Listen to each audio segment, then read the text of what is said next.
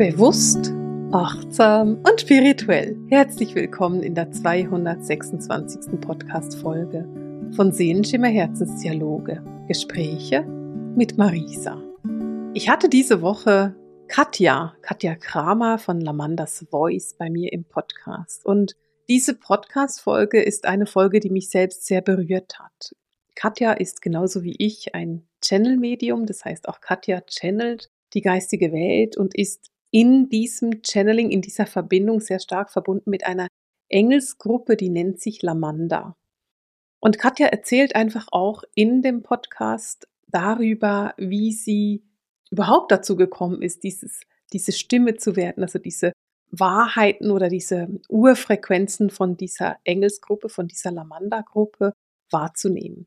Und was sie macht, Katja, ist, sie hat diese Seelensprache, die sie auf die Erde bringt über ihre eigene Stimme. Das heißt, sie singt diese Frequenzen und bringt diese Frequenzen über ihre Stimme auf die Erde hinunter. Das macht sie mit zum Teil längeren Frequenzen, zum Teil aber auch sehr kurzen Frequenzen. Wir haben so darüber gesprochen, ob das jetzt wichtig ist, wie lange eine Frequenz ist oder nicht. Und sie sagt, nein, überhaupt nicht, denn und das ist das, was ich super beeindruckend fand, ist diese Frequenzen, also diese Schwingungen, diese Töne, diese Urgesänge, das sind Schwingungen, die kodiert sind, also kodierte Schwingungen deiner Seele sozusagen, die direkt mit deiner eigenen DNA kommunizieren. Und was Katja eben erzählt, ist, dass es dabei darum geht, dass du durch diese Gesänge wieder an deinen Seelenplan erinnert wirst. Das heißt, Katja sagt, eine ihrer Aufgaben ist es, die Menschen an ihre eigenen Seelenpläne und an ihre Seelenfamilien zu erinnern und diese Erinnerungen wachzurufen. Und das ist natürlich super interessant. Gerade auch mit meinem Wissen über die ganzen Seelendimensionen ist das natürlich etwas, was ich wunderbar spannend finde und wo ich auch sagen kann, aha, ja genau, in dem Bereich macht es total viel Sinn oder da kann ich das total gut verstehen, dass Katja das macht. Das war für mich super interessant, das zu hören.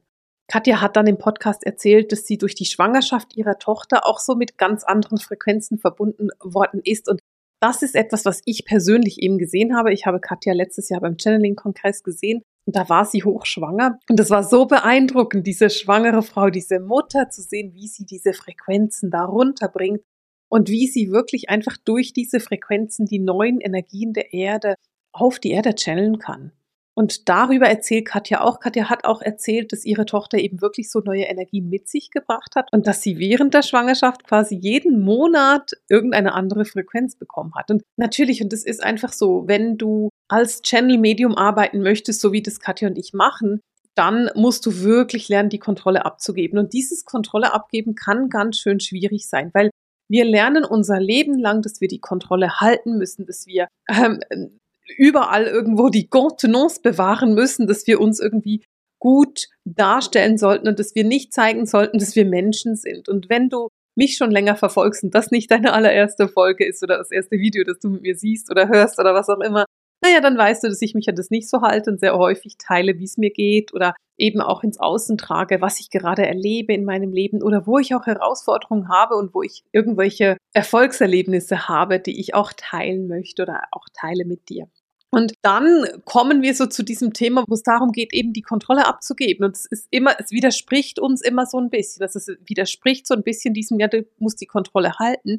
Oder ja, du musst lernen, die Kontrolle abzugeben. Aber in meinen ganzen Kursen, die ich gebe, jetzt auch, ich habe brandneu den Hellsinne-Kurs aufgenommen. Der Hellsinne-Kurs, da geht es darum, dass ich dich durch deine eigenen intuitiven Wahrnehmungen, deine übersinnliche Wahrnehmung führe und dir zeige, wie du selbst erkennen kannst, ob du hellsichtig bist, ob du hellhörend bist oder ob du hellwissend bist. Und das ist etwas, was super hilfreich ist. Je besser du dich selbst kennst, umso einfacher ist es für dich, auch deinen Seelenweg zu gehen. Aber um diese ganzen Hellsinne zulassen zu können, geht es eben zum Teil auch darum, die Kontrolle abzugeben und nicht die Kontrolle halten zu wollen, nicht das Gefühl zu haben, dass du es besser wüsstest, sondern zu wissen, dass deine Seele es immer besser weiß. Und das ist so genau das Thema, das ich auch mit Katja hatte. Also dieses Thema von, wo überlässt du der geistigen Welt oder deiner Seele den Weg? Wo nimmst du dich wirklich auch raus und bist tatsächlich einfach hingegeben? Und dieses sich jemandem oder etwas hingeben, ist etwas, was uns Menschen unheimlich schwer fällt. Das ist etwas, was wir fast nicht können. Wir haben immer das Gefühl so, uh, aber dann könnte ich dafür verurteilt werden oder ich könnte verstoßen werden dafür oder wie auch immer ich ja lande unter der Brücke, wenn ich dies oder das tue.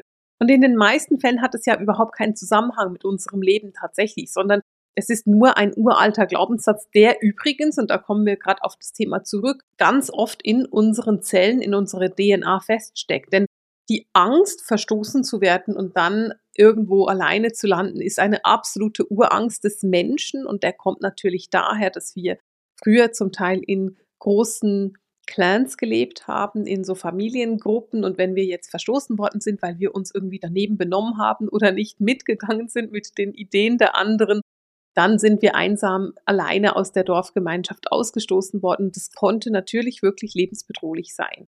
Aber heute ist es nicht mehr so. Heute ist die Welt irgendwie geschrumpft und wir sind viel weitere Strecken unterwegs. Wir leben ein viel globaleres Leben auch und deswegen ist die Gefahr, dass du jetzt unter der Brücke landest, relativ gering. Und deswegen geht es eben auch so in diese Hingabe, in diese Annahme, in dieses einfach sich wirklich fallen zu lassen, dich quasi in den Fluss deines Lebens zu legen und dann dich aber auch tragen zu lassen und nicht das Gefühl zu haben, dass du dich an einem morschen Ast festhältst, der eigentlich sowieso nicht mehr hält und mit jedem Moment irgendwo ins Wasser fallen könnte, weil das wird nicht passieren. Also du wirst nicht untergehen und ein morscher Balken wird dir nicht helfen, damit du die Kontrolle über dein Leben nicht verlierst. Du wirst die trotzdem verlieren im Notfall. Aber es ist eben auch so, dass wenn du jetzt zulässt und sagst, hey, weißt du was, ich gebe die Kontrolle sowieso ab, dass du dann erkennst, dass du mit diesem Abgeben der Kontrolle ein viel einfacheres Leben lebst. Und das ist, ich weiß es, ich, ich channel es seit 15 Jahren und ich weiß, wie schwierig das ist, sich dem wirklich hinzugeben und das wirklich zu tun.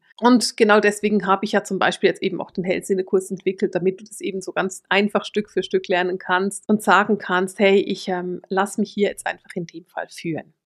Aber zurück zum Gespräch mit Katja, denn ähm, darum geht's ja ursprünglich und darüber wollte ich mit dir reden das war eben so spannendes Gespräch, weil es hat uns auch zu ihrer eigenen Fehlgeburt geführt. Also sie hat ein Kind verloren, bevor sie ihre Tochter bekommen hat.